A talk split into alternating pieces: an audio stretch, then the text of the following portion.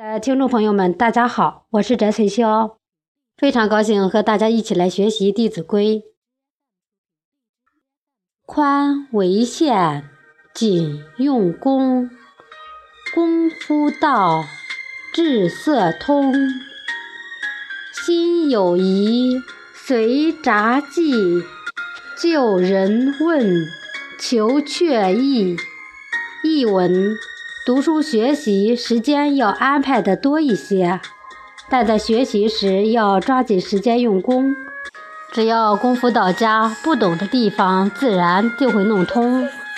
如果心中有疑问，要随时做好笔记，等有机会再向别人请教，求得准确的意义。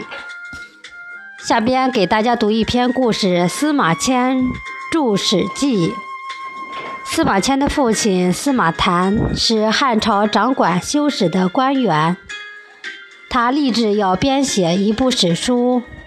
司马谈过世后，司马迁不忘父亲生平想要完成史书的嘱托，他每天研读历史文献，整理史料和自己早年走遍全国搜集来的资料。